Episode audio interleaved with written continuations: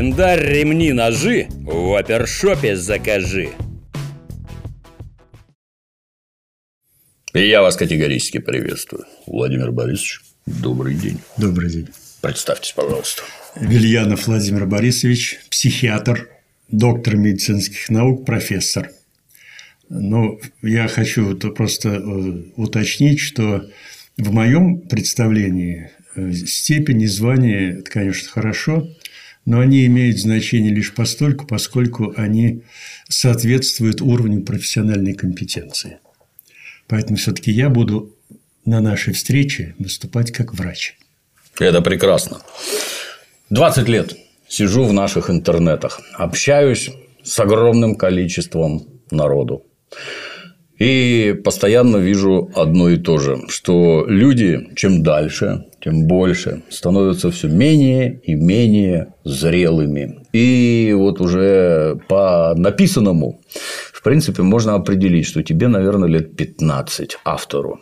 А когда начинаешь устанавливать личность, то ему может оказаться и 15, и 45. То есть, это возраст в паспорте никак не влияет на состояние мозга. Инфантилизм просто чудовищный. А в чем причина? Почему так получается? Это ваше мнение, что да. население становится все более инфантильным. Как э, врач, как ученый, я могу сказать, что вы ведь не проводили на эту тему рандомизированных исследований. Конечно, нет. Э, вы, так сказать, руководствовались своим впечатлением, своим пониманием ситуации. Я вам даже больше скажу. Поскольку, поскольку э, телефон, компьютер, планшет – это все больше свойственно молодежи, и в интернетах больше всего молодежи, это понятно, но даже она какая-то странная, мягко говоря. Да молодежь всегда странная была. Вспомним свою юность. Лучше не надо. Вот. Поэтому я все-таки э, воздержусь от категоричных заявлений, что э, население катастрофически, так сказать, э, ну, извините за выражение, глупеет. Я думаю, что все-таки это не так. Но какие-то, наверное, веяния времени, наверное, имеют место. Я их так вот сход тоже отметать не могу. Я так понял, что вы подняли вопрос инфантилизма. Угу. Я, опять, как врач, могу сказать, что инфантилизм существует как медицинская проблема. Мы с этим э, сталкиваемся. Ну, вот я приведу простой пример. Половое созревание. Оно у всех, и у мальчиков, и у девочек, и юнош, и девушек происходит по-своему, со своим темпом. У одних быстрее, у других медленнее. Я даже вот рискну высказать такую смелую мысль, что это имеет даже какое-то эволюционное значение. Вот представьте, замкнутая общность, ну пусть племя угу. или э, деревня, подростки одного возраста вдруг в один день стали мужиками. Угу. Что там будет твориться? Подростковая среда и так агрессивна. Да они поубивают друг друга из-за конкуренции. Конечно. Да. Вот чтобы этого не было, или вернее, чтобы этот механизм как-то, так сказать, смягчить, природа сделала очень мудро. Она сделала процесс полового созревания достаточно растянутым во времени. Кто-то уже в 15 лет вполне, так сказать, половозрелая особь, а кто-то и в 18 лет еще ребенок ребенком. Но потом постепенно они как-то все так друг друга догоняют и примерно становятся одинаковыми. Но вот, опять-таки, подростковая среда. Вот один уже, как говорится, э, созрел, и их несколько таких. Угу. А вот один, двое, трое, они еще не дотягивают. Они становятся объектом насмешек. Да. Они чувствуют свою несостоятельность. Надо как-то себя проявить. А как они себя могут проявить? Ну, можно говорить, есть, как говорится, социально приемлемые способы ну, начинает там усиленно спортом заниматься. Хорошо учиться. Хорошо учиться. Ну, это слава богу. От того, что он железо таскает, но он только себе суставы изуродует. Толку никакого не будет. Ну, пусть таскает лучше железо. А если какой-нибудь выберет э, социально неприемлемый путь, если я не, не могу быть э, самым нормальным, я буду самым ненормальным, Ну, для подростка характерно. Характерно. Да. Такая реакция гиперкомпенсации асоциально неприемлемая.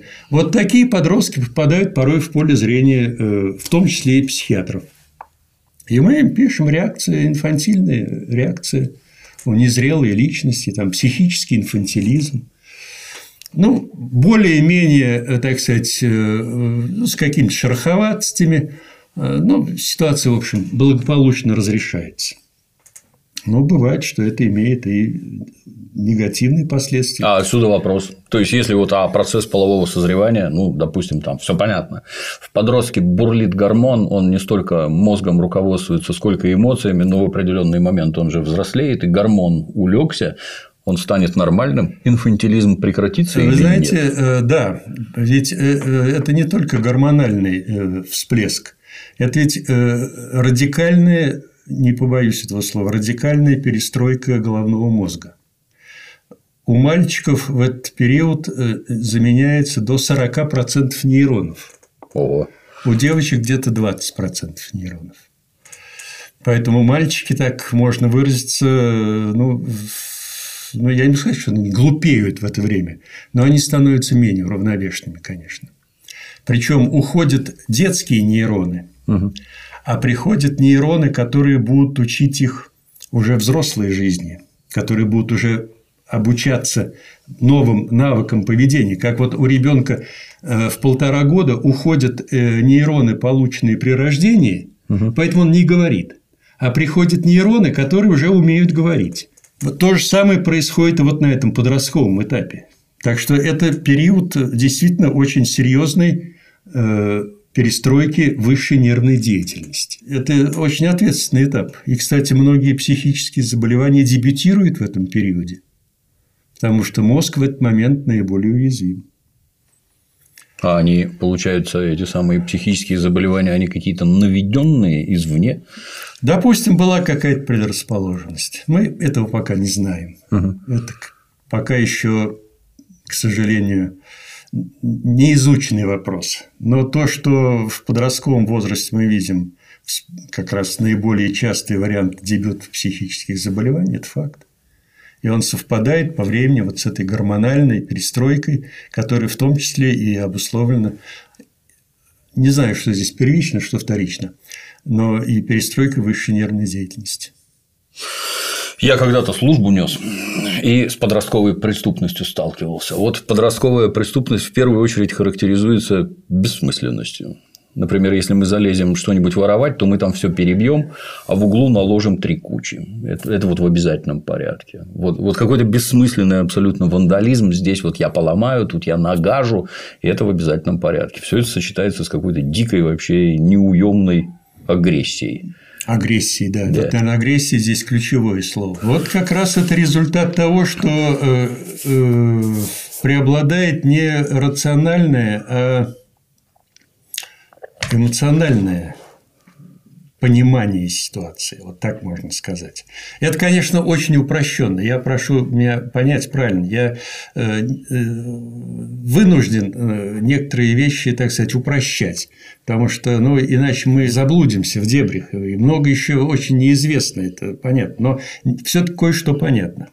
Вот в частности, вот эта эмоциональность. Мозг человека созревает справа налево, сзаду наперед правое полушарие сначала в первую очередь как бы становится наиболее э, зрелым э, затылочной доли, потом левое полушарие, в последнюю очередь лобные доли. Говорят, у мальчиков до 25 лет растут, формируются, да? Да. Э, лобные доли – это как раз те, тот отдел мозга, который капитанский мостик, который управляет, который организует грубо говоря, так. Ну, это, конечно, я говорю, это упрощение, но все-таки лобные доли – это вот именно, так сказать, э, целенаправленность, воля, организация. Левое полушарие – это формально-логические операции мышления, последовательный синтез, анализ – это речь. Угу. А правое полушарие – образное.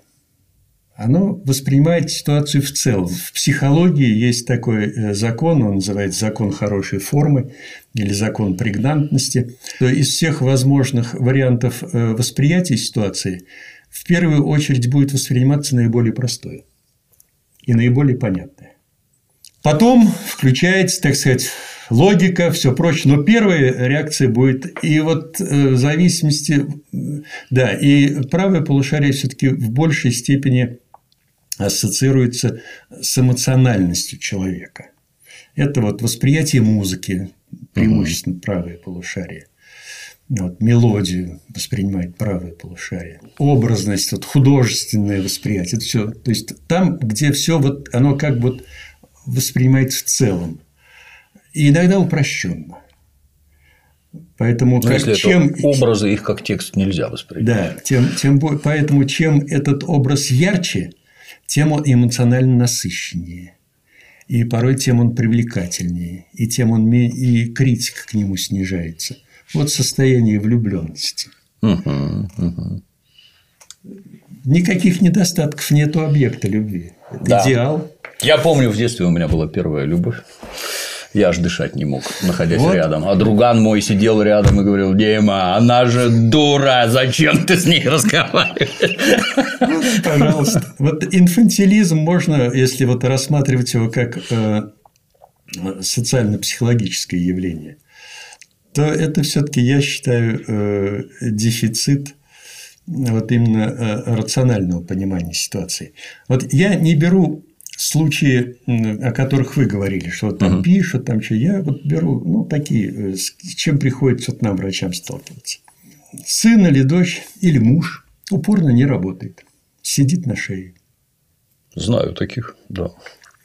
Месяц поработал, нет, не, не оценили, не поняли, угу. подставили, выгнали. Опять где-то полгода в поиске, потом опять где-то, и вот так может продолжаться очень долго уже, так сказать, и, как говорится, и волосы седые появились, а все как-то вот, все как-то вот еще э, в поиске, еще в поиске, еще, э, так сказать, э, или за маму, или за семью держится, вот такой инфантилизм. Наверное. Ну, в общем-то, это инфантильная личность. Но уже, как говорится, пора на, на ноги твердо вставать. Так сказать. Ну, какая-то цель должна какая быть. К чему-то цель, ты к чему-то, да, да. к чему-то стремиться, как-то уже самому себе на хлеб зарабатывать. А... Не обиды копить. Да. Ситуация самая очевидная. Кто виноват? Мне, лично мне кажется, что семья. Семья. Оба. Мне кажется, да, что у него нет примера, к которому он должен стремиться. Вот в моем понимании, лично в Ой, моем. а я знаю случаи, где и примеры были. И примеры были родителей. Как говорится, не надо на другого образца, когда в глазах пример отца. Отец великолепный. Да. Как там родители отдыхают в детях? А ребенок балбес. А вот вы знаете, вот мне кажется, вот эта ситуация, она возникает не сразу, она возникает постепенно. Вот где-то чего-то, так сказать, дали слабинку, где-то допустили какой-то компромисс. Где-то пошли на поводу, где-то махнули рукой, а вось пронесет. Вот это, это не э, вот так вот с неба сваливается. Это обычно ну, постепенно, как вот прорастает потихонечку, а потом не знаешь, куда от этого деваться. И самое главное, что ренту получают оба участника этого конфликта, этой проблемы. И, допустим, ребенок и его мать. Он получает ренту, она его содержит. Она получает ренту, извращенную ренту, но все-таки ренту. Он ее любит и никуда не уходит. Он и слушается да, маму. Да, да. Он, он принадлежит ей, это мой ребенок. Да. И вот э, он, э, он тут он плохой такой, а вот все-таки я его пожалею, и как-то мне будет вот на какое-то время на душе легче. Но это же ужасный момент. Вот. Это ужасно, да. С моей точки И самое зрения... главное, что когда э, с этой проблемой э, приходят э, ну, к психологу, очень угу. часто приходят э, на консультирование, да, к врачу, к психиатру, а кого лечить-то? Обоих. Обоих. А как лечить? Тем более, что ни тот, ни другой не хочет ситуацию менять. Мне кажется, они даже слушать не будут, потому что у них все хорошо и все правильно. Они слушают, и они приходят с под каким-то ожиданием того, что все-таки какое-то чудо еще возможно. Именно чудо. Ситуация... Да, чудо, да, конечно. Да. э, и как-то эту ситуацию можно разрешить. Ну, бывает, что она и, так сказать, благополучно сама разрешается. Ну, почудил, почудил, потом все-таки где-то зацепился, как-то пошло, как-то понравилось, и, и слава богу. И слава богу. Я пример, так сказать, из жизни. Вот регулярно, поскольку аудитория очень большая, то а у нас капитализм, то постоянно задают вопросы, в чем секрет так называемого успеха. Расскажи, как это ты так раскрутился и mm-hmm. денег заработал. Расскажи. Я рассказываю. Попробуй там вот как в моем случае, лет 10 поработай бесплатно, я кино переводил. Вот переводи 10 лет бесплатно, чтобы тебя хотя бы заметили. Но если у тебя там наверху никого нет, никаких покровителей, никто тебя там не пропихивает, протекцию не оказывает, вот попробуй. Это тяжелый труд, десятилетия. Дисциплина, рано вставать, рано ложиться, делать много всего, это упорство, работа, работа, они все время внимательно слушают. Что-то ты не договариваешь, есть какой-то секретик, по которому щелк, и сразу все стало. Это же очевидно совершенно. Ты врешь, ты, ты нас обманываешь. Ну, то же самое и тут, когда человеку объясняешь, что надо делать. Нет, послушать, послушаю. Да, вера в чудо, это, конечно, ну, бывает, знаете, ситуации, э, когда э, ну, я, я таких людей понимаю Э, тяжелая болезнь. Уже, так сказать, всю аптеку выпили, всех врачей прошли. Тут пойдешь к колдуну, когда вот на твоих глазах погибает близкий человек. Я, я понимаю таких людей. Колдун работает в ряде случаев. И, ну, и даже, может быть, и помогает, и слава богу. Но все равно вот эта э, мечта, вера в сказку о живой воде и молодильных яблоках, она э, не на пустом месте возникла. Это все-таки какая-то вот. Э, Есть отличный пример. Был такой знаменитый исследователь Леви Стросс, по-моему, фамилия. У него есть книжка «Первобытный менталитет». Это значит, э, католические миссионеры ездили по всему глобусу и папуасов в католичество склоняли. А попутно писали репорты, так сказать, в Ватикан, что происходит вокруг и как это вообще выглядит. Вот общение с дикарями именно, которые не европейцы, а цивилизация чуждая. И там замечательный момент в книжке есть про то, что они папуасов, условных папуасов, неважно кого там, негров в Африке, там, малайцев каких-нибудь или действительно папуасов, они их лечили они их лечили, значит, вот он папуаса таблетками кормит, у того, например, там какое-нибудь воспаление легких, он его кормит таблетками. Папуас таблетки исправно ест, а потом приходит в конце, когда поправился, и начинает с миссионера требовать деньги. У них все время недоумение. Это, я, же, я же тебя лечил. На что папуас это, это само по себе денег стоит. На что папуас отвечает: нет, лечит шаман.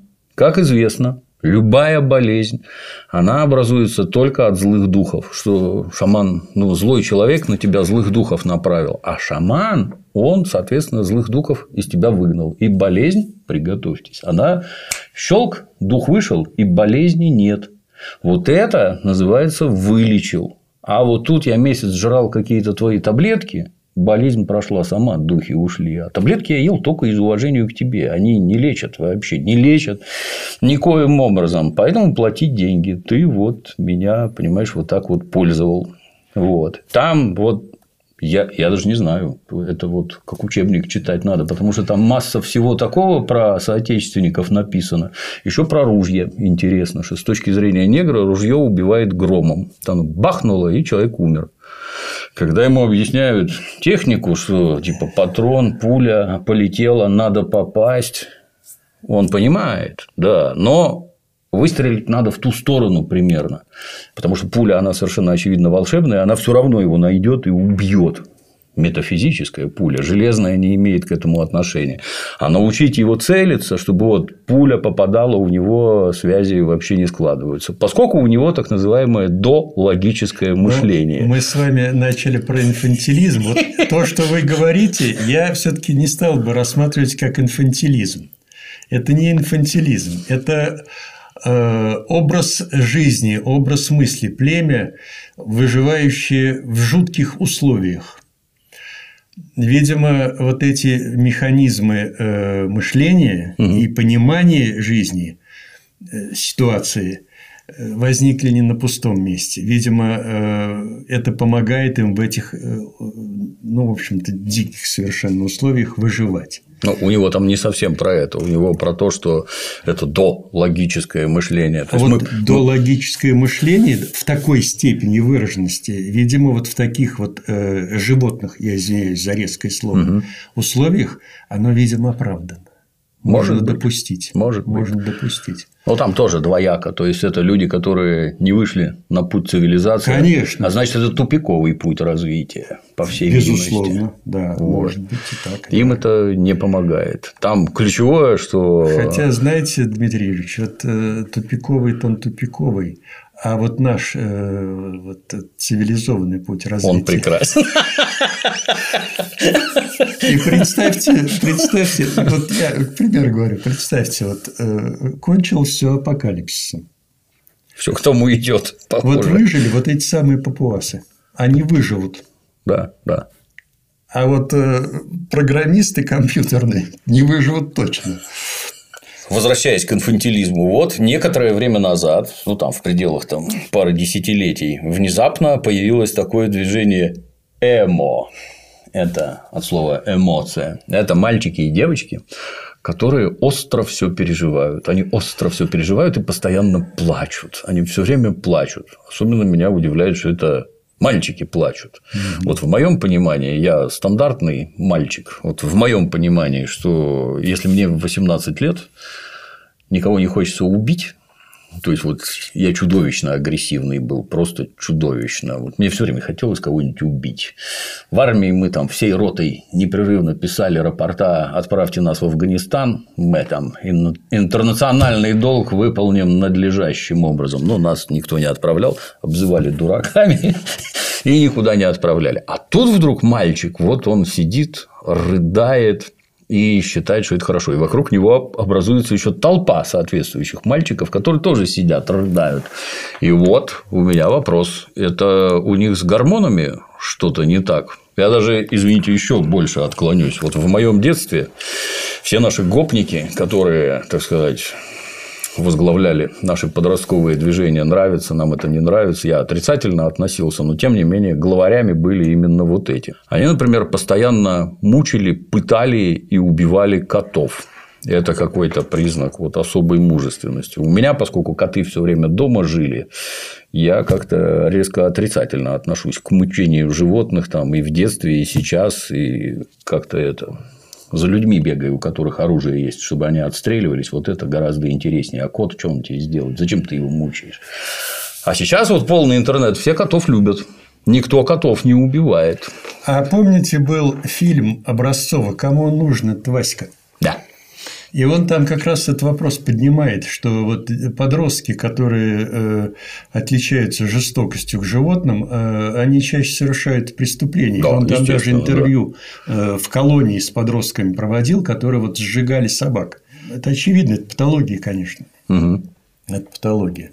Но вот насчет того, что э, вот вы сказали, что вот подростки рыдают, честно говоря, вот я э, не сталкивался, не, как врач я с такими пациентами ни разу не сталкивался. Но раз это явление есть, конечно, оно требует какой-то оценки. Все ли у них в порядке? Э, вот с гормонами вы сказали. И с гормонами в том числе. Потому что ну, есть гормон, так сказать, стабильности психологической, которая обеспечивает психологическую стабильность, мужественность. Это какой гормон? Тестостерон. Тестостерон, совершенно верно. Вот. Это э, гормон, который э, препятствует развитию депрессии. Угу. Ну вот я, я не зря этот пример привел, что темп полового созревания это разный, и природа сделала такой вот э, хитрый ход, вот э, сам по себе тестостерон не активен. Он становится активным только когда он соединяется с рецептором, с тестостероновым рецептором, андрогеновым рецептором. Угу. Чем этих рецепторов в клетке человека больше, тем больше связывается гормона, и тем он сильнее оказывает свое действие. Так вот, ген андрогенного рецептора имеет особенность. Он полиморфен. Там в зависимости от количества тринуклеотидных повторов он может быть этих рецепторов может быть много, а может быть мало. Вот у кого этих рецепторов много, у них темп полового созревания протекает быстро. А у кого этих рецепторов мало, у них темп полового созревания растянутый. Когда тестостерон соединяется с рецептором, он мало того, что, так сказать, оказывает свое непосредственное, так сказать, андрогенное действие, он э, участвует в регуляции еще 250 генов. Ого.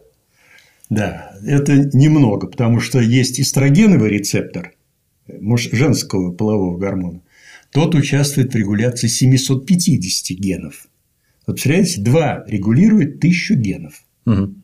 У людей, я так предполагаю, у которых вот такая э, склонность к таким вот депрессивным реакциям, к такой вот слезоточивости, к такой внушаемости и полизависимости, ну, вот я могу допустить, что у них что-то там все-таки вот э, с гармоничками не слава богу.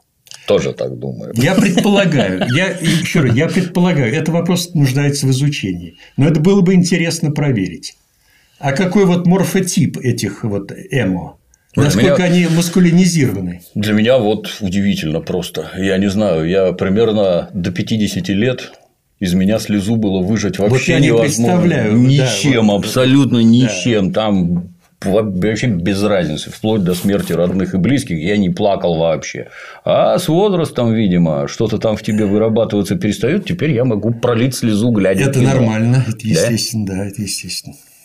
Так это ж ты превратишься и известно во что вообще. Да, с возрастом все мы превратимся. Из бодрого джигита, я не ну, знаю, в тряпку. Ну ладно, в тряпку. В тряпку нет, конечно. Кстати, вот э, физическая нагрузка в этом отношении очень положительно влияет способствует, да. Да, что вот. Э... А что именно вот поднимание железок вы неодобрительно отозвались про убийство суставов, а какая Это нагрузка? у тех, у кого для этого нет предрасположенности. Вот у людей с э, низкой андрогенной насыщенностью он может вот железом, э, кстати, он может обколоться гормонами. Тоже не Если поможет. у него рецепторов мало, это, это все впустую. А как определить? А генетический анализ, он копейки стоит, это сейчас совершенно доступно ген андрогеновых рецепторов в любой в инвитро, в каких-то еще. Угу, угу. Я, извиняюсь, рекламу давать да, не буду, но да, все равно, я, я говорю, ну это, ну, это доступно, это нормальная такая в общем, процедура. Пошел, сдал анализ, соскоб с губы и все. Оно же сейчас со страшной силой распространено. Конечно. Мне товарищи все время рекомендуют некую ГЗТ а гор... гормонозаменяющая терапия. Ну, жрать какие-то гормональные таблетки. И тогда ты будешь бодр и весел, и все такое. Ну, э, подумать надо серьезно. Я не ем. Тут э, положительные, отрицательные факторы. В принципе, я беседовал на эту тему с эндокринологом. Грамотный специалист, она говорит, что, в общем-то, вот эти, особенно гель гормональные, ну, в общем-то, в определенных ситуациях допустим. Но, безусловно, после консультации с врачом. Это я вот говорю на аудитории, чтобы это все не... Я не э, заявляю, что это вот огульно показано всем. По показаниям лечащего врача после консультации с врачом. Надо посмотреть. Предварительно анализ, Конечно, у тебя да. и как. И некоторое время с кондачка, вот так, как вот я иной раз я на фитнес хожу и вот э, слышал, а вот сейчас пойду сустанон уколю. Я говорю, зачем? Что ты делаешь? Мальчишка, 18-19 лет, ну, все колют суставы. Зачем? Ну ты, ну, ты хоть как бы, это, прежде чем это такой серьезный препарат. Ну, там же целая индустрия. В нашем детстве было, как там, хочешь быть как Аполлон, ешь метандростенолон. И, кстати, он продавался в аптеках совершенно свободно и без рецептов. Да, Хотя да, уже да. за рубежом его уже нельзя было. И даже был бизнес, подпольно возили. Как От вот... нас, да? Да, да. Не знал, однако. Было дело. Я слышал про это. Ну, то есть, вывод из инфантильности таблетками – это неправильно. Нет, это неправильно. Созреть надо. Ну, да, конечно, созреть, и лучше все-таки здесь э, действуют э, методы э, рациональной психотерапии, организации среды, досуга, занятий и так далее. Занять нормальным делом. Вот для меня тоже был такой изрядно наглядный пример. Я много где учился и с большим в шести школах учился, и с большим количеством подростков общался. То есть и то, что вот у тебя завершилось все это службой в советской армии, и вот там детство закончилось фактически. А все детство было все время основано на грубой физической силе. Тот, кто главный, он всегда был самый сильный и мог всех отлупить. А потом все это закончилось, когда вот угроза вот прямого физического насилия, как в казарме, вот она исчезает. И внезапно оказывается, что вот эти вот как это у нас их называют, задроты, которые там в самом низу иерархии и фактически под нарами живут, мнение которых никто никогда не спрашивает, они никому не интересны, ты полный дурак, там тебя никуда не зовут, не воспринимают, как человека унижают и все время на них вся агрессия канализируется именно на них, потому что лучше отпинать этого, чем с равным соперником связываться. Но вот когда вот это заканчивается, внезапно оказывается, что вот эти, которые там под нарами сидят, внезапно оказывается, они же тоже люди. И, между прочим, они в нормальной человеческой жизни, когда никто никому не бьет морды и не проявляет насилия, вдруг они раскрываются как какие-то там талантливые инженеры, замечательные бизнесмены, бизнесмены художники, артисты, трали-вали. Вот эти, кстати, которые были у нас главные в детстве, все благополучно еще в советское время по лагерям сгинули. И как там, как в песне, с тех пор его по зонам я не встречал нигде, их нет. А вот эти, которые были никто, они как-то расцвели и, в общем-то, замечательные люди, большие специалисты. Как это так? Ну, наверное, во-первых, эта э, школа жизни им на пользу пошла. И, наверное, они поняли, что если ты чего-нибудь хочешь стоить, то э, надо уметь за себя постоять. Вот, я так думаю. Ну и потом все-таки э, поменялись приоритеты и поменялись ценности в этой среде. Раньше там в этой среде ценностью были кулаки, а тут стало умение умение наладить отношения, умение организовать работу. Вот в мальчишеской среде, вот дети играют, да, вот я обращал внимание, да и сам помню из своего детства. Вот в среде мальчиков кто будет лидером? Кто придумает самое рискованное занятие? Прыгнуть с крыши, нашухарить. Вот он будет лидером. А вот в среде девочек кто э, лидер? Тот, кто организует, тот, кто распределит. Ты будешь мамой, ты будешь дочкой, ты будешь вот э, посуду расставлять, ты вот покажешь, как платье какое одеть, понимаете, организатор. Вот это, это особенности, это особенности, кстати, организации высших психических функций, потому что у девочек оба полушария правые. Да, девочки и женщины вообще у них оба полушария правые. Поэтому среди ну, женщин э, мало математиков, талантливых композиторов, мало талантливых художников. Просто под другое заточено. Под другое у них другое лучше, они, чем у нас да, получается. Они э, вот, э, организации, семью содержать, организовать, вот, чтобы в семье была атмосфера, от женщины зависит. Угу. Вот. Так что это имеет свои э, физиологические, все это, так сказать, эволюционно, конечно, отработано, это так сказать, не на пустом месте. Знаете, есть такой отличный ролик, где снимают две группы, там примерно по шесть человек, мальчики маршируют на месте. Все шестеро не в ногу. Все шестеро. И тут же шесть девочек. Девочки как солдатский механизм. Все в ногу одного возраста. Ну так возвращайся. То есть этот самый инфантил, даже если его не кормили таблетками, даже если вот ничего с ним не делали, он все равно в жизни может быть совершенно успешен, зарабатывать миллионы, миллиарды, там я не знаю. Я не хотел, чтобы вот э, сложилось впечатление, что э, инфантилизм это вот результат какой-то гормональной неполноценности. Это не так совершенно.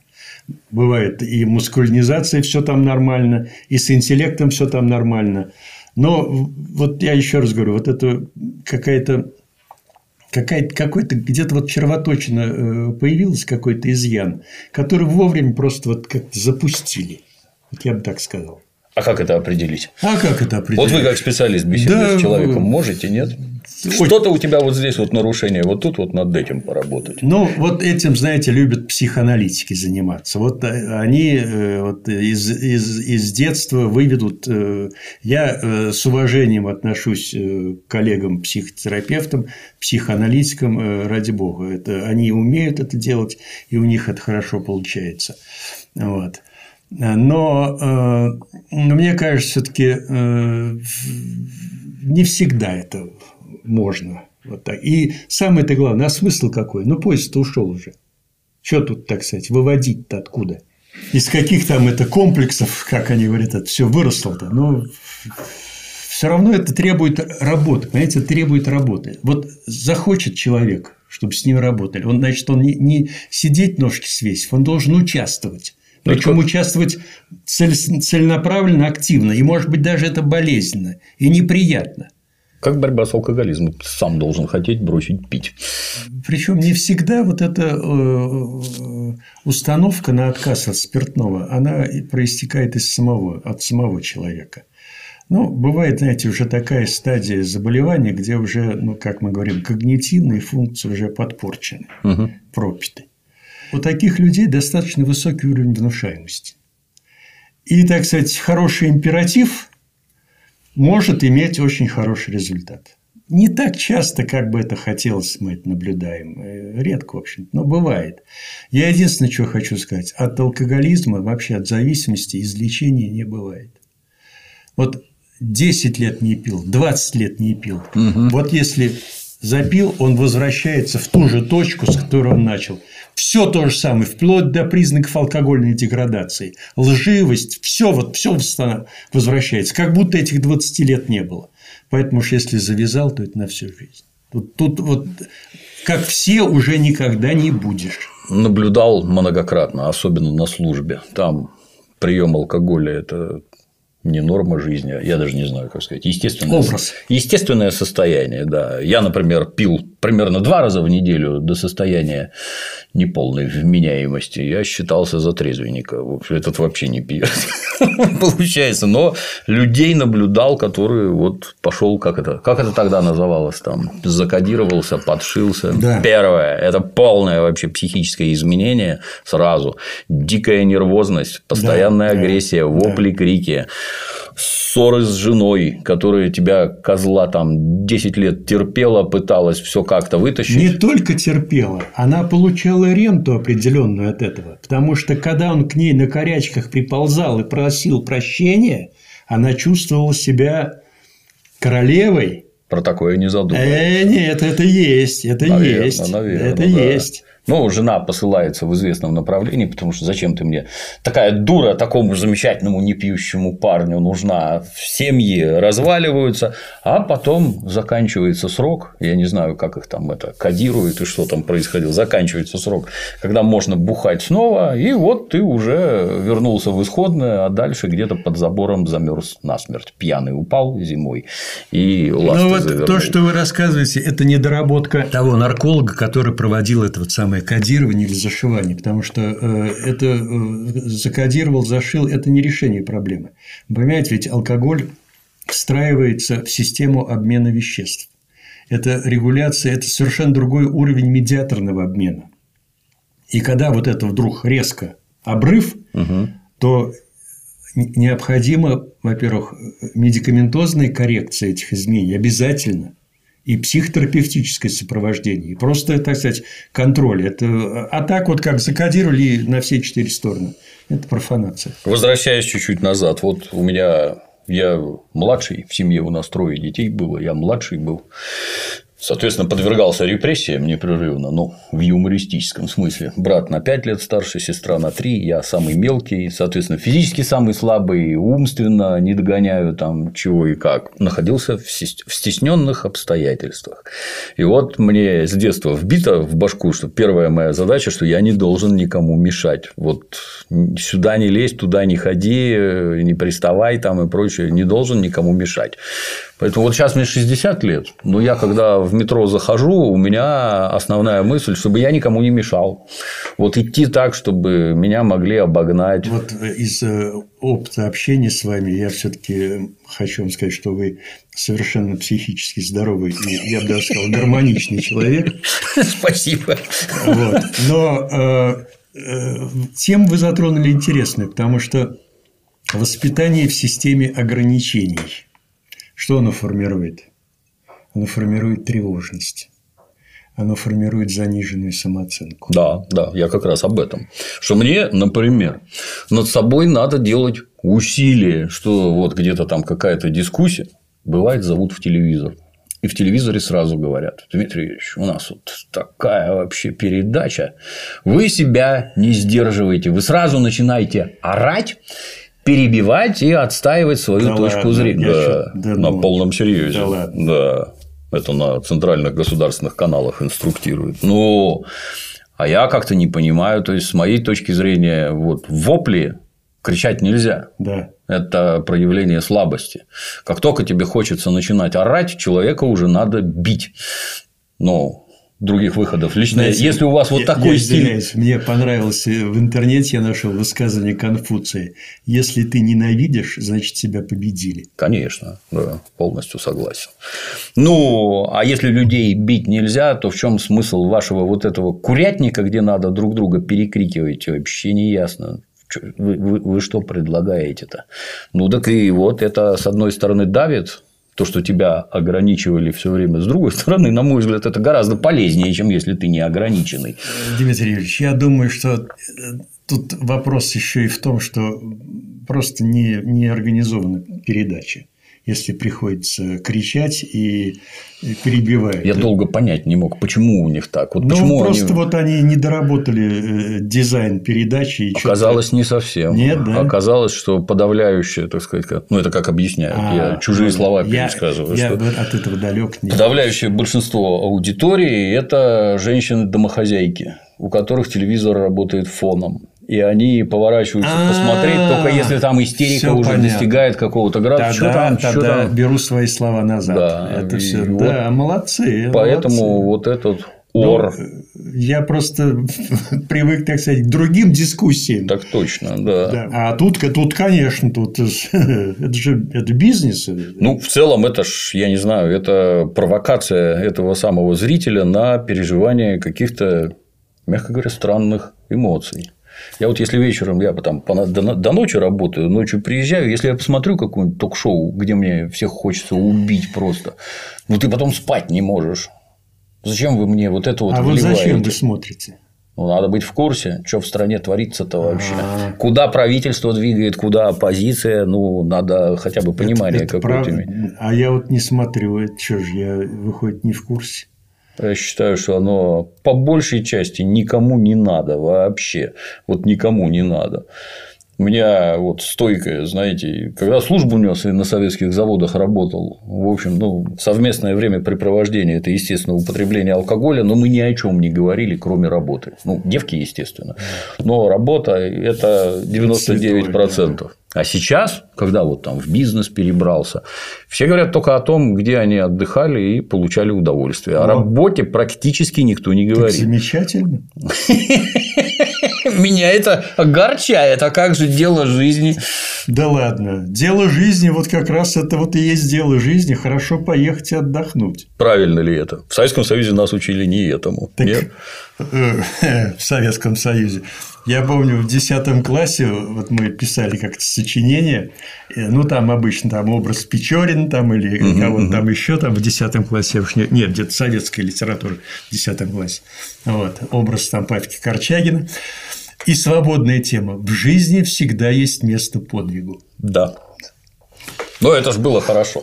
Мы же стремились к чему-то хорошему А постоянно. вот, знаете, э, вот на эту тему э, что в жизни всегда есть место. Я, знаете, вот один пример приведу. Знаете, известный микробиолог Мечников, угу.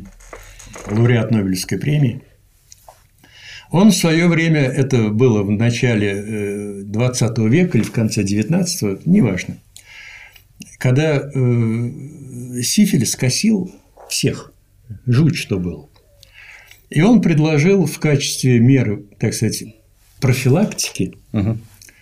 раствор сулимы. Вот я не помню, то ли это было в присутствии Мечника, я думаю, все-таки, что нет. Все-таки он умный человек, он не мог это допустить. Но этот случай описан. Студент решил проверить гипотезу. Это гипотеза Мечникова. Взяли у больного сифилисом кровь. Он нанес себе рану. Он не просто, так сказать, вот эту кровь вылил, ага. растер. Он нанес себе рану, смешал свою кровь с кровью больного сифилисом, а потом это место обработал сулемой. Ну, слава богу, последствия, видимо, благоприятные, ничего не случилось. Но вот как оценить, вот кто этот студент, то есть его психическое состояние? Он дурачок, но он не дурачок. Студент все-таки дурачком быть не может, да? Значит, это человек, который одержим идеей подвига. И вот это его был момент, звездный час. Вот он, жизнь прожита не зря, подвиг совершен. Вот представь, вот он заболел бы. угу. Лечить не могли. Это все, это жизнь псу под хвост. Да. Пройдет какое-то время, и он скажет, что я наделал. Зачем я это? Ну, я бы сначала бы на кошке, на собаке попробовал, на кролике. Зачем я сразу на себе? Но в этот момент он так не думал. Он думал, вот вся проблема сузилась до того, что вот он это должен сделать на себе. Вот он должен это принести себя в жертву науки. Это О. особое эмоциональное состояние. Такое бывает, да. Так да. это состояние возникает не на пустом месте, оно культивируется. Ага. Это вот в жизни всегда есть место подвигу. Такая, ну, какая его была нравственная позиция, его готовность к этому, заряженность на это.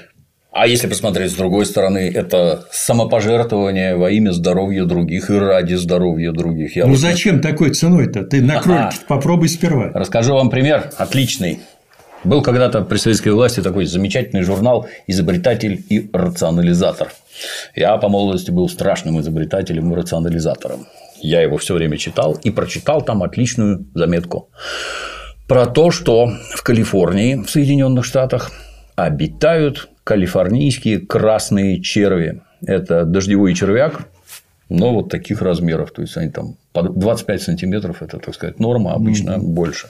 Толщиной с палец, здоровый такой. И, в общем, если этого червяка взять, например, компостную яму какую-нибудь, куда вы сваливаете там траву, объедки, ну, на участке, если живете, вот вы все сваливаете, там у вас компостная яма, и запустить туда этих червяков, то червяки, сжирая так сказать, этот продукт, выпускают из себя так называемый гумус, то есть страшно плодородную почву. Червяк, переварив, ну, да, так сказать, выпускает из себя. И что, типа, вот червяки настолько полезные, что Соединенные Штаты там законодательно запрещено их куда бы то ни было вывозить, особенно в коммунистические страны. А вот полезный был бы червяк. Но не грустите. У нас есть свои дождевые червяки, и их тоже можно вот так вот. Может, у них не такая производительность, но зато их можно развести больше, и у вас будет получаться гумус. Дальше там все эти рассказы про то, что гумус, ну, типа там вот жменю взял под картошку. Где, когда Слушайте, что, нашелся, который съел его и нет, в желудке нет, привез? Все гораздо страшнее. Не, они их продали венграм, поскольку венгры там как-то терлись это ближе к западу были, ага. как-то у венгров образовалось, потом дошло до нас. Ну, короче, берешь жменьку, ямочку под картошку, туда жменьку положил, и картошка дает совершенно другой результат. То есть не надо всю грядку из этого гумуса делать, можно вносить по чуть-чуть. Меня заинтересовали наши червяки. Поскольку я, так сказать, продвинутый паренек был, я немедленно, у меня там шеститомник, по-моему, «Жизнь животных», я в раздел червяки, чтобы ознакомиться, значит, с особенностями разведения этих гадов. И внезапно открыл на том месте, где про глистов, аскарит, бычьих цепней и прочее. Там, я вообще не знаю, там натурально душа в пятки уходит, когда там картинки, как глисты забрались кому-то в мозг, там свили гнездо, в печени они там живут всегда, как их вывести, там это, это там такой ад. То есть после этого ты как Чаушеску там месяц будешь руки спиртом мыть, чтобы не дай бог эта сволочь там в тебя не забралась. А по ходу этого рассказывают про как проходили научные исследования. Так вот, знатные ученые, там, безо всяких скидок, они там заглатывали и этих, и бычьих цепней, и глистов, и все на свете, чтобы на себе посмотреть, а как оно вообще происходит. А нет, тут это другое дело. Мама дорогая, то есть это люди, которые жертвуют собой вот жертвуют, таким образом. Но это оправданный риск, потому что этот цепень, он только этот вид паразита в человеке может. И только человек может, так сказать, описать всю симптоматику. Ну, можно, конечно, за какие-то большие деньги добровольца нанять. И, кстати, э, в Европе, ну, не в средние века, где-то уже ближе сюда, вот была э, среди дам угу. мода на похудение, путем да, да, там, да, глистов глотали. Да. Чтобы, так, ну... Как в известной шутке, ну ты и морду наел. Выведи глистов, и у тебя такая же будет. В общем, народ ради науки, я просто потрясен был. Червяков я тогда разводить не очень стал, а потом выяснилось, что оказывается червяк, когда это через себя пропускает, он какое-то адское количество яиц откладывает или чем он там разводится, я уже не помню. И когда ты это уже вносишь в огород, то получается, что ты разводишь червяков просто в каких-то космических количествах, и они уже такой ну, пользы земляные не черви, слава богу, безвредны. Вопрос. Вопрос. Вопрос, да. Вот э, эта самая инфантильность лично для меня все время связана с полным отсутствием критического мышления. Конечно. То есть люди, опять-таки, вот наблюдая, так сказать, в интернете очень хорошо видно просто, как вот вбросят там что-нибудь, и вокруг этого там просто сначала смерч, а потом уже разражается какая-то дикая буря. Вот кого-то там, например, в чем-то обвинили, именно обвинили. И уже и все понятно всем, все понятно. Гад, подлец, туда-сюда. Робкие попытки возразить там, пацаны, а вот было бы неплохо провести следствие, установить по делу факты, разобраться, и только после этого выражать какие-то мне поддерживать, не поддерживать. А, ты, тварь, сволочь, скотина, ну все же очевидно. Как это у них да, так получается? Мы с вами тут немножечко вот, э, я хочу уточнить. Я говорил об инфантилизме, так сказать, как бы индивидуальном. Ага. А мы сейчас говорим о социально-психологическом явлении. Группа. Групповой инфантилизм. Вот эти эмо. И вот то, что вы э, рассказали. Ключевым фактором здесь является принадлежность к группе. Вот сформировалась эта вот группа, толпа. Угу. И вот она уже живет по своим законам. Я вот когда готовился к нашей встрече, я себе шпаргалочку приготовил. Э, если позволите, я немножечко зачитаю. Так, Это так. такой ну, выдержки из э, книги Густава Лебона «Психология масс». Основные свойства толпы – анонимность, зараза, распространение мнения, внушаемость, толпу можно заставить видеть даже то, чего нет на самом деле, стремление немедленно притворить свои идеи в жизнь. Ключевое слово здесь немедленно, немедленно да. сразу. Психология толпы похожа на психологию дикарей импульсивность, раздражительность, неспособность обдумывать, отсутствие рассуждения и критики, преувеличенная чувствительность. Где-то кто-то там заорал, уже резонанс совсем другой. Поведение толпы изменчиво, так как она реагирует на импульсы. Завести ее очень легко. Легко, да. да. В толпе нет сомнений. Она впадает в крайности, при которых любое подозрение может перерасти в неоспоримую очевидность. Она не рассуждает, угу. она не сомневается. Масса уважает только силу. Идеи толпы поддерживаются только категоричностью и не обладают никакой связью. Рассуждения толпы примитивны и основаны только на ассоциациях.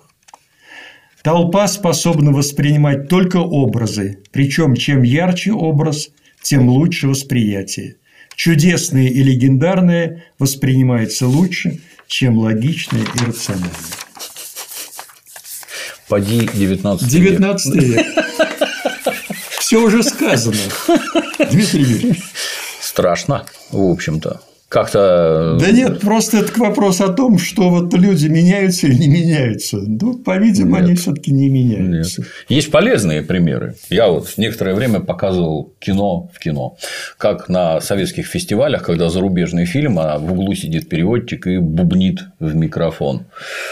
Очень сильно заметно восприятие огромным залом и маленькой кучкой людей. Если кучка людей, которые там отдельно друг от друга сидят, ну там кто-нибудь хихикнет и так как-то не очень. А вот если огромная толпа, то удачно легшая шутка, там, а все друг друга, так сказать, и в итоге, то есть, если они большой толпой смотрят, фильм в 10 раз смешнее получается. Это какой-то полезный. Вы эффект. любого психотерапевта, который занимается гипнозом, спросите, кого легче загипнотизировать, одного человека или сто?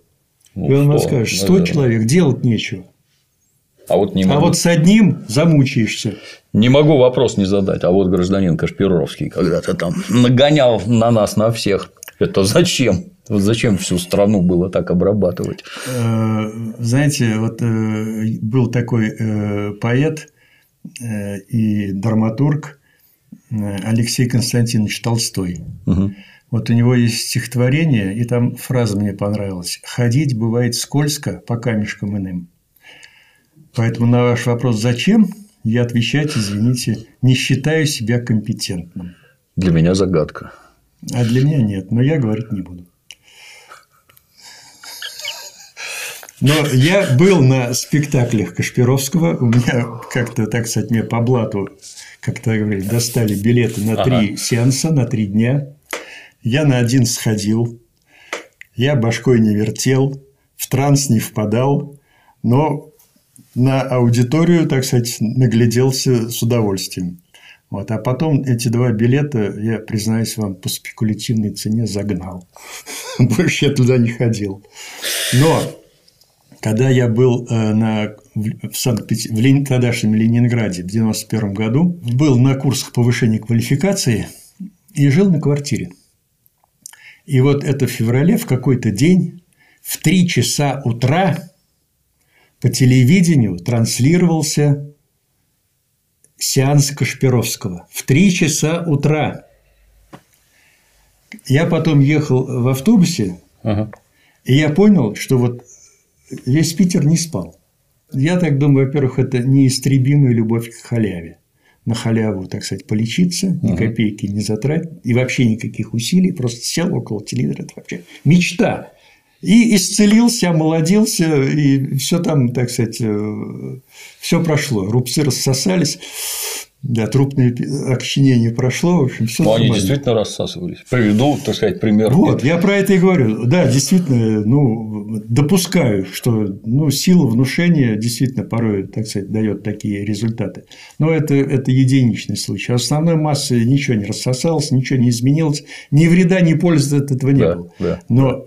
всю ночь город не спал и сидел у теле. А вот мои хозяев, я посужу, там, значит, это бабушка, ее сын, жена, угу. мальчик с анурезом. Вот они, значит, э, всю ночь просидели. Я слышал, потому что телевизор бубнил. А чумак, который этот заряжал воду. Да, я с последователями, последователей, так сказать, наблюдал. То есть... Да, э, и я тоже, да. Ну, уже такого местного разлива. Да, да, да. Когда, значит, есть некий этот гуру, я не знаю, как правильно да, назвать, да, да, наверное, да, да, гуру, да. Он это медик там, образованный, диплом есть, но вот надо чудесные мантры зачитывать, стоя на моем портрете, это важно. Портрет вот здесь продается, там на всех этих сборищах продается. А еще вам надо купить специальный костюм. Значит, это, ну, как пижама такая, там это рубаха, Я штаны. был на э, спектакле такого вот э, гуру, как вы говорите, он действительно вышел, сначала по-русски говорил, потом на каком-то халдейском языке какие-то заклинания читал, я не знаю. А рядом со мной сидели две тетки. Угу. И они рассуждали, как правильно руки расположить. Вот так или вот так. Если вот так, энергия лучше всасывается. А если вот так, она лучше усваивается, удерживается лучше.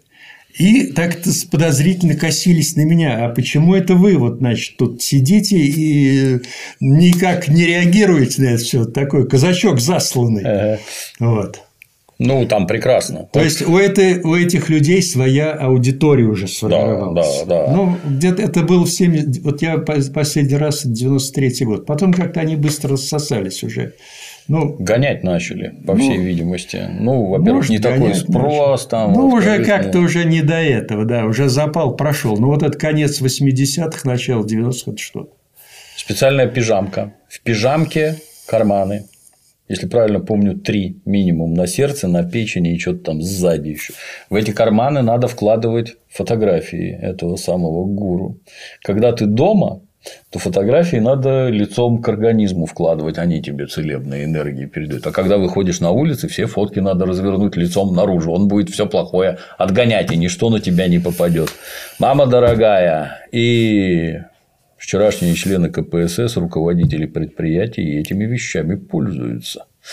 С одной стороны, ну, если тебе от этого легче, то Слава Богу. и Бог с ним, да. С другой стороны, как в такое верить-то можно? Ну вот смотрите, вот они вроде бы каждый сам по себе, но вот можно сказать, что они образуют некую все-таки, э, пусть физически не связанную, но какую-то духовную общность. Они думают одинаково. У них где-то вот э, программа установлена, и она вот их, так сказать, э, ориентирует в определенном направлении. Но я все-таки считаю, что э, какая-то должна быть изначальная готовность к этому. Но есть люди, которые вот, для них ну, отлетает, но не цепляется. А есть, которым прям вот ну, из своего опыта, опять-таки, когда ходишь в эти учреждения, где окормляют наших, так сказать, поклонников официальных культов, там, как правило, в основном это основная масса народа, это тетеньки, кому за 40.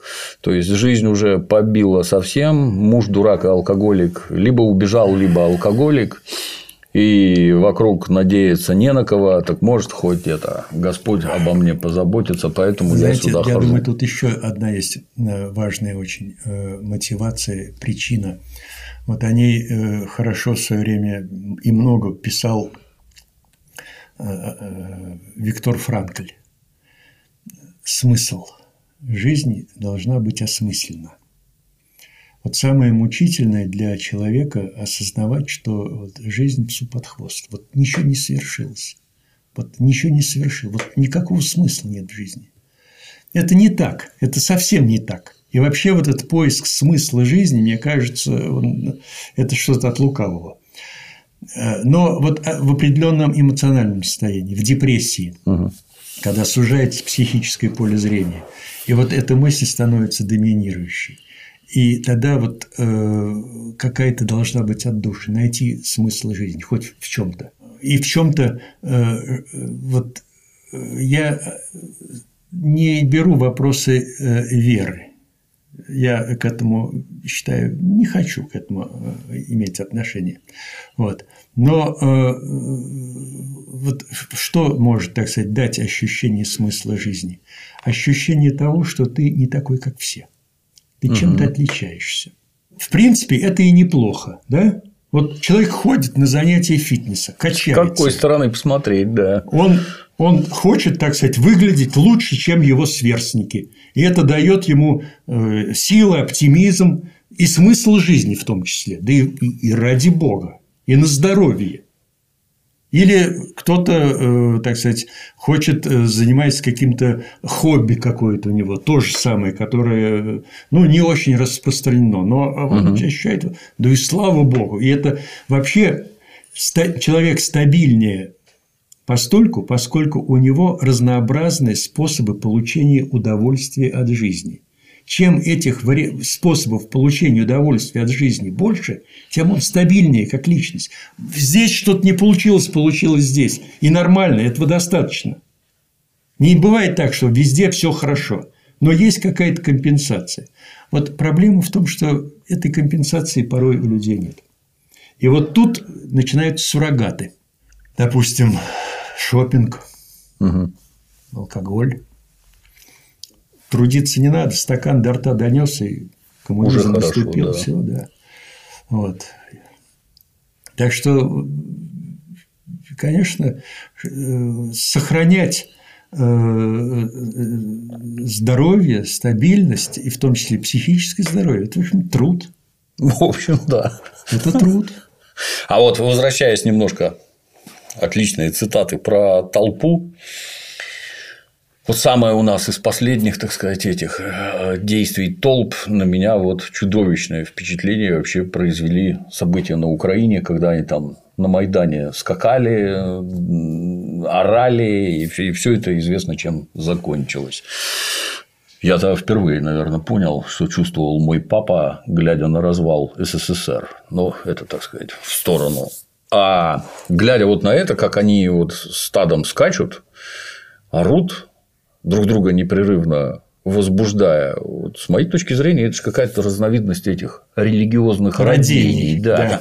Там трясуны, конечно. Это транс, это транс, вход в транс, конечно. Люди, Причем... Э, люди получают от этого удовольствие, не Нет, это не удовольствие. А что это? Это э, они получают эйфорию, выделяются эндорфины, они кайф получают от этого, вот от этой общности. Вот, знаете, э, аналогии, может быть, не совсем э, аналогичные, но я одно время мотоцикл любил угу. и ездил с байкерами.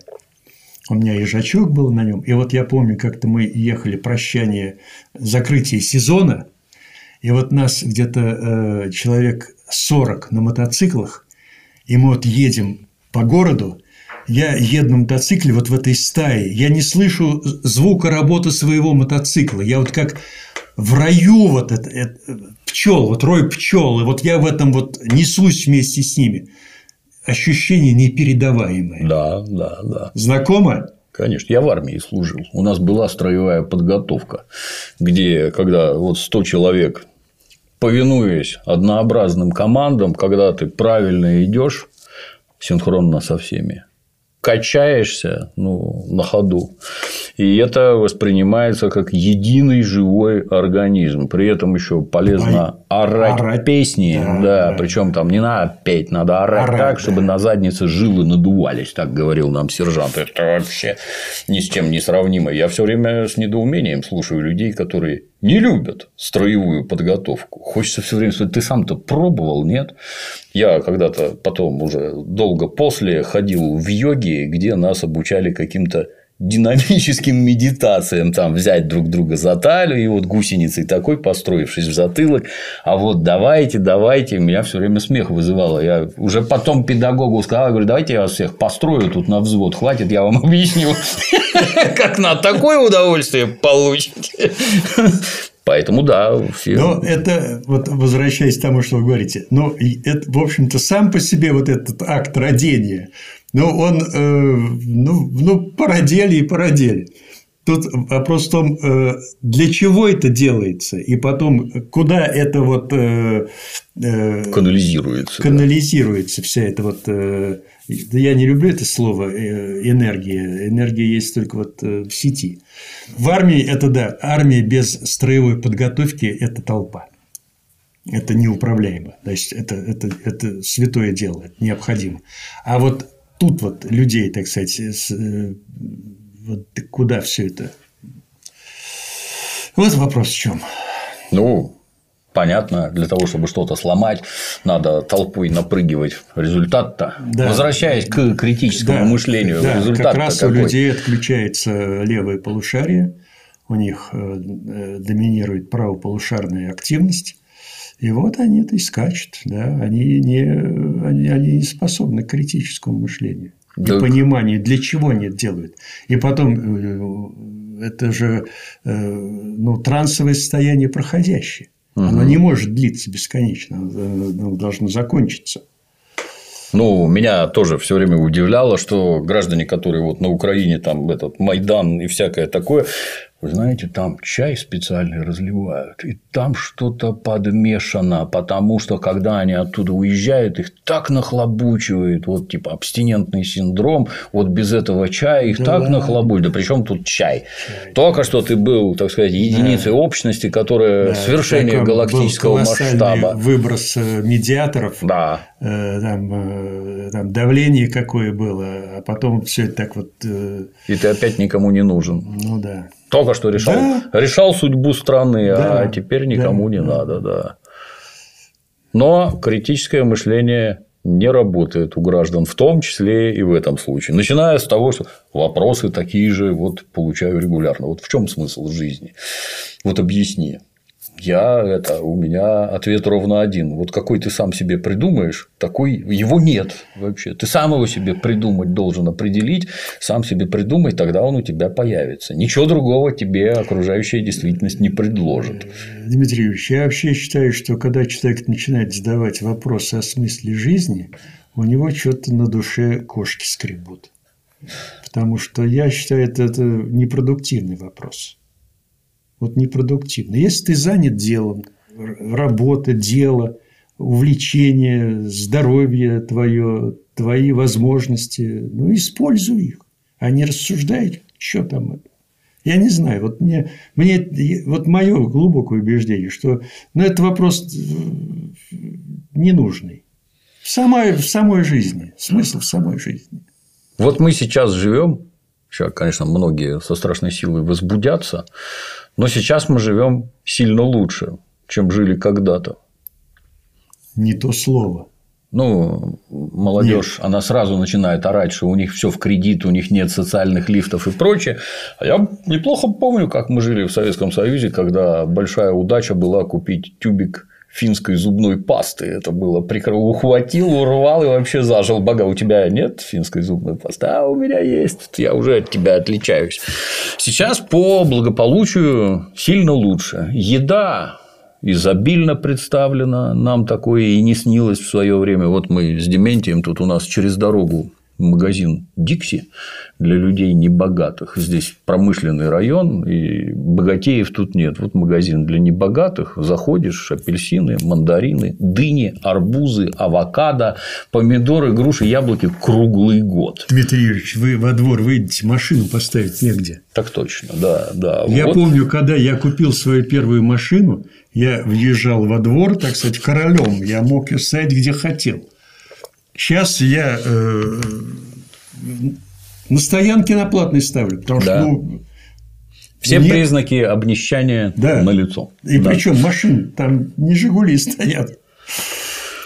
И тем не менее, у граждан как-то вот не наступает. То есть, э, я опять-таки возвращаемся к изначальному. У меня неправильный срез, по всей видимости. То есть, я в основном общаюсь в интернете, а там к тебе условно лезут в кавычках люди психически неустойчивые, у них все время какие-то дикие проблемы, у них вот это не так, вот то не так, и все это изливается, так сказать, на меня. То есть, если общаться в сети, то там такое чувство, что тебя к ассенизационной машине подвели, вставили в рот шланг и под напором, там, не знаю, 5 атмосфер подают известную субстанцию.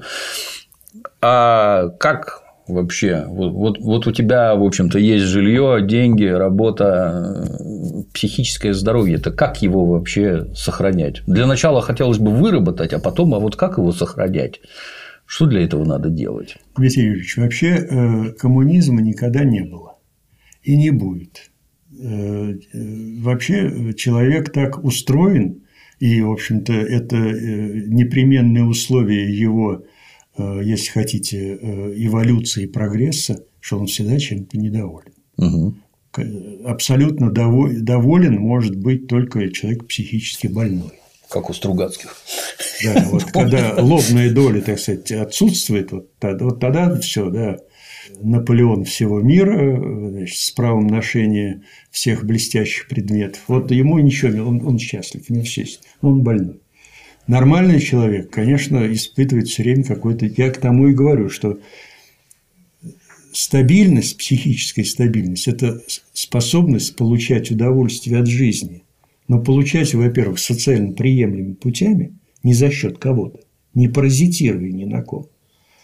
Во-вторых, чтобы это было самому интересно и, так сказать, увлекало и давало какой-то положительный э, результат. Или культурный, или физический, интеллектуальный, в конце концов, да масса возможностей. Другое дело, что вот как раз вот этого и не хватает. Не хватает на это терпения, Бывает так, что и сил не хватает. Приходится там в пяти местах вкалывать, э, зарабатывать там. Тут, как говорится, не до саморазвития. Но этот момент пережить надо и понимать его. И вовремя остановиться, кстати говоря. Ну, не все везде медом намазано. Да. Я не знаю. Всякое в жизни бывает. Есть здоровье у тебя, а, например, нет здоровья у детей. А лечение стоит денег, а где их брать? Ну, иди на две работы, устройся. А что сделать? Да. Мир несовершенен. Вопрос все равно остается. То есть народ, когда ролики смотрит и слушает, они все время одно и то же говорят. Ты очень интересно все рассказал, Дима, а делать-то что? Надо указывать направление. Вот что человеку можно посоветовать для укрепления психического здоровья? Правильно есть много спать, что? И, и это в том числе тоже, и в том числе тоже, и правильно есть, и э, спать достаточное количество, и на ночь не смотреть эти вот э, всякие возбуждающие, возбуждающие передачи. передачи, э, терпимо относиться к близким и стараться наладить с ними отношения, не конфликтовать. И со служивцами тоже ладить. И работу надо найти интересную.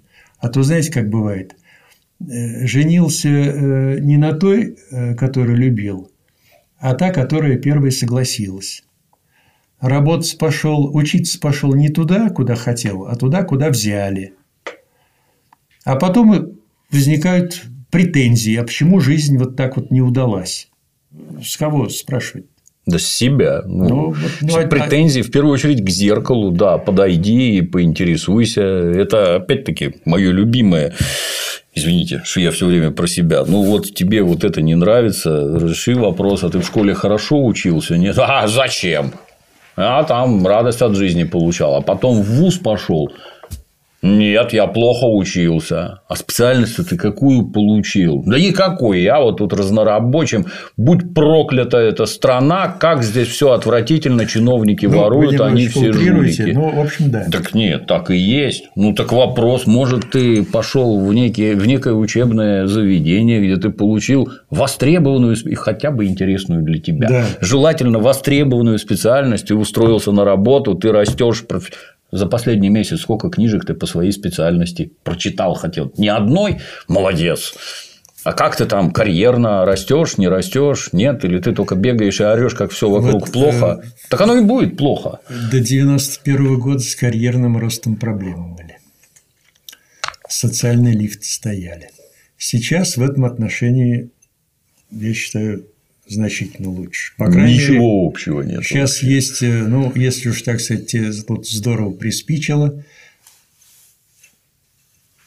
Вали отсюда. Вали. Да, совершенно да. спокойно. Там счастье найдешь. И, кстати, и востребован даже будешь. При условии, что хорошо учился, да, имеешь да. правильный диплом, и твоя специальность там нужна, тогда да. Да. Это вот они даже вот в этом, понимаете, вот эта масса, когда вот у меня там знакомый паренек уезжал когда-то в Австралию.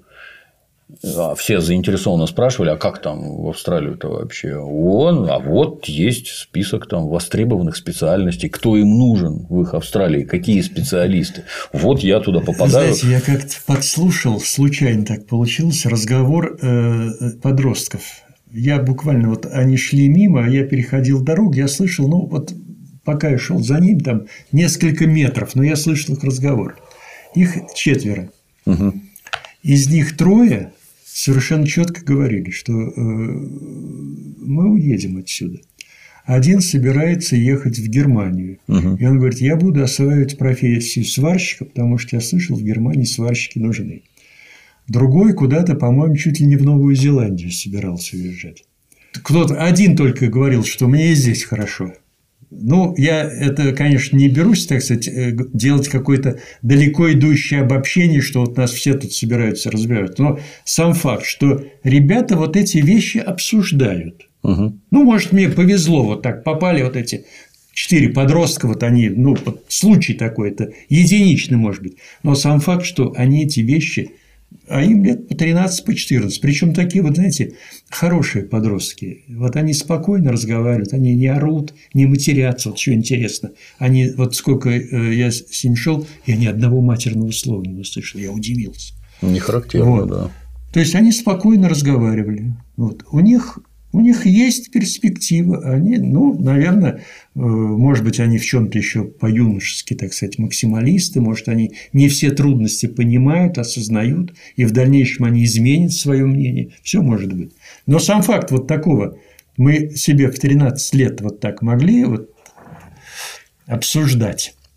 Рядом со мной были такие сверстники, но для меня это было абсолютно дико. Это вот, что же за сверстники были, интересно? Вот у него папа был э, большой военно-морской начальник, и у него там лет в 14, в 13 уже четко было, я пойду в такое училище, я оттуда выйду лейтенантом, у меня будет вот такой оклад, трали-валь. Ну, он папины слова повторял, в принципе, но так, это, так в его жизни и получилось. Это какой же год-то?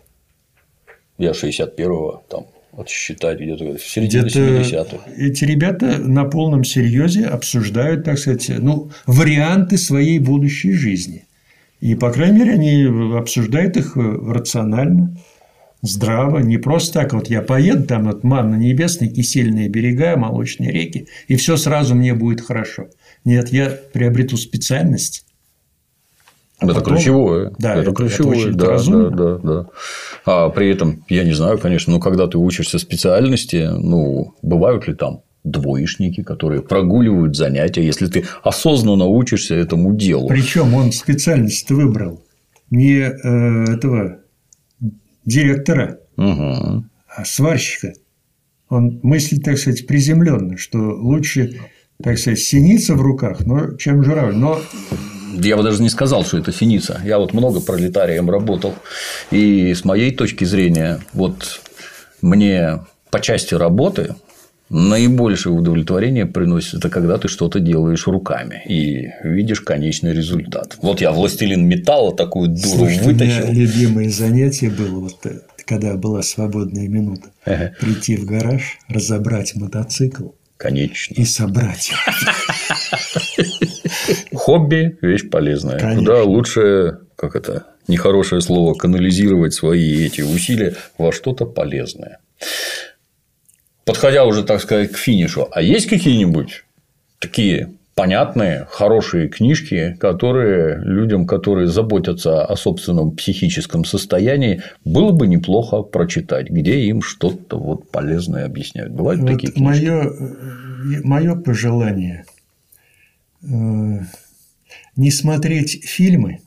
Какие? Где про психически больных показывают, вот типа полет над гнездом кукушки не читать книги про э, психически больных и не читать учебники. И вот тогда все будет нормально. Учебники по психиатрии. По психиатрии, да, не читать. И вот эти все вот э, там популярные всякие эти вот э, сайты, вот э, не надо туда голову забивать. Там э, информация избыточная порой. Э, не всегда э, верифицированная, ее может понять только специалист. А тут что-нибудь ухватишь, а потом э, не разгребешься. Это как у Джерома, где да, да, да, читал нашел, медицинскую энциклопедию, нашел, у него есть все, кроме себя, родильной горячки. Да, все, все болячки найдешь. Нет, не, не надо это, действительно, это ни к чему. Это есть специалисты, если какие-то сомнения, другое дело. Тут, угу. конечно, вот. А если э, просто такое вот нездоровое любопытство, это ни к чему. А вот у меня есть некоторые знакомые, которые, значит, вот в последнее время, именно в последнее время, ну, мы много видели в кино, как в Америке, значит, надо персонажу прийти к психотерапевту, не знаю, как это про психоаналитику. Психоаналитику. Лечь, Психотерапевт. Лечь да. на задумчивую укушетку, он тебе начнет задавать вопросы, ты начнешь давать ответы. Это, кстати, в Соединенных Штатах очень дорогое удовольствие. Позволить себе ну, могут сильно не все.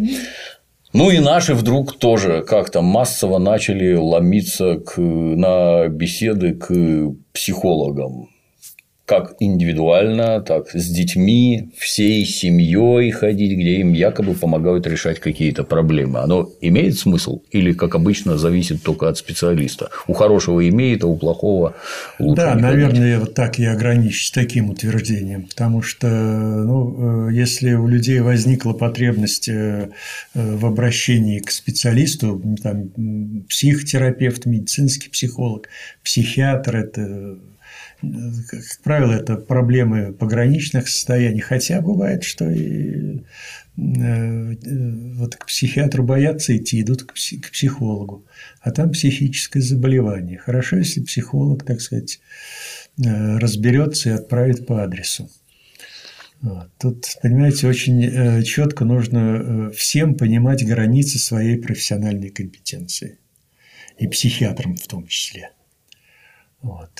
За что, так сказать, э, э, я отвечаю, за что я, извините, не отвечаю. Вообще, кстати, э, по-моему, в той же Америке там договор заключается. Вот, до какого столба нам по пути, uh-huh, uh-huh, а uh-huh. как мы дальше пойдем. Вот нас пока это не прививается.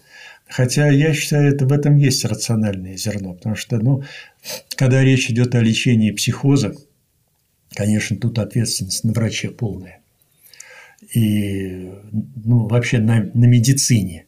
Э, тут контроль э, лечения, контроль приема препаратов, подбора, обследования и так далее. А вот когда речь идет вот о тех состояниях, о которых мы с вами говорили, там варианты э, там, различных невротических, инфантильных реакций и прочее, то здесь нужно очень четко определить границы компетенции. В чем я вам помогу на данном этапе? Я этот вопрос всегда э, ставлю, потому что иначе, ну, тут можно, так сказать, э, заблудиться.